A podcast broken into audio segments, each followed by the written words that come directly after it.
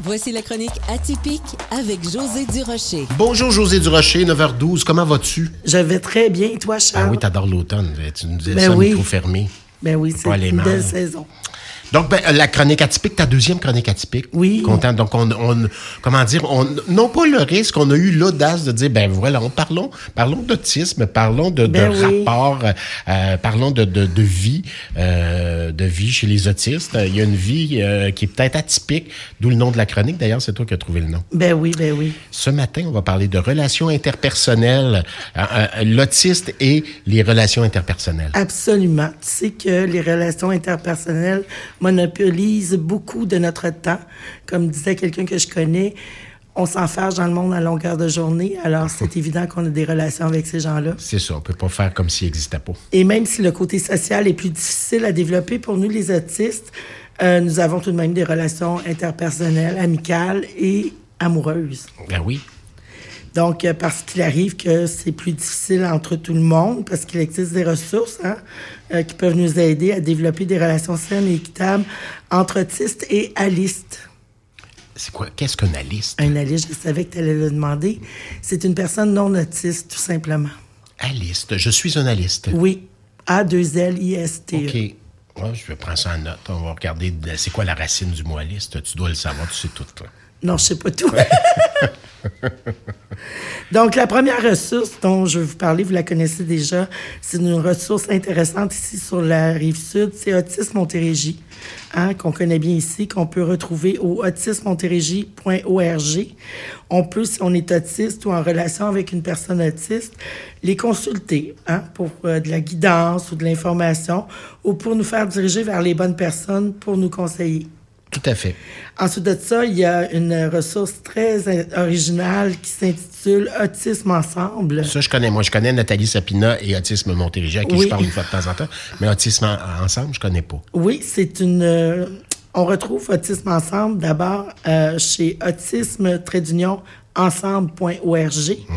Il s'agit d'une communauté de personnes concernées par l'autisme. OK. Donc, euh, c'est un lieu d'échange euh, qui est sécuritaire, confidentiel et anonyme. et interdit aux alistes? Non, pas Ok. du tout. Euh, ça, on- je dis bien concerné par Oui, je sais l'autisme. bien. Concerné. Ce, ce n'est toutefois pas un service de crise, hein, OK. mais c'est tout plein de compassion, tout ça. On peut échanger, on peut, euh, on peut faire part de nos expériences, mais ce n'est pas un service de crise. C'est ça. OK. Mais il y a des ressources sur le site euh, qu'on peut consulter euh, Donc, Ah. si on a besoin. autisme-ensemble.org. L'autre que tu, me- l'autre que tu m'as envoyé dans la liste, permets-moi de le dire. ou- euh, Non, j'aimerais t'entendre le dire sans rire. la troisième ressource. Vas-y, José. Je vais, je vais pas rire parce que c'est des amis à moi qui ont ça. mais Je, me, suis- je suis devenue amie avec Ben, Il y a un elle. humour quand même dans tout ça. là. Oui, mais on en a tous. Hein? Oui. Donc, euh, la troisième euh, ressource, et non la moindre, c'est la clinique chez Foufoune. on salue Foufoune.